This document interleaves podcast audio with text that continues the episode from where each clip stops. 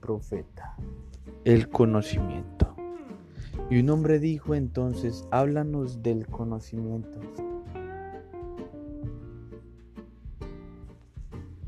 Y él respondió,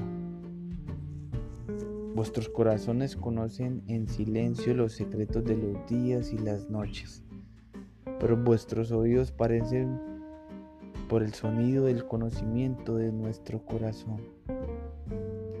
Querríais saber en palabras lo que siempre supisteis en pensamiento.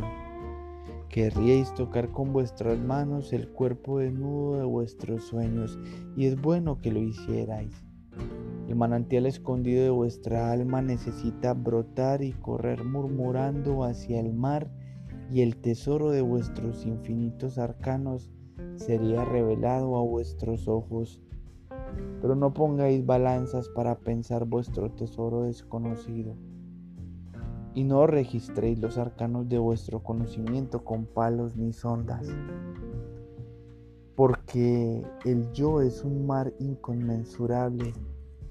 No digáis he hallado la verdad, sino más bien he encontrado una verdad. No digáis, he encontrado el alma del caminando en mi senda, porque el alma camina sobre todas las sendas.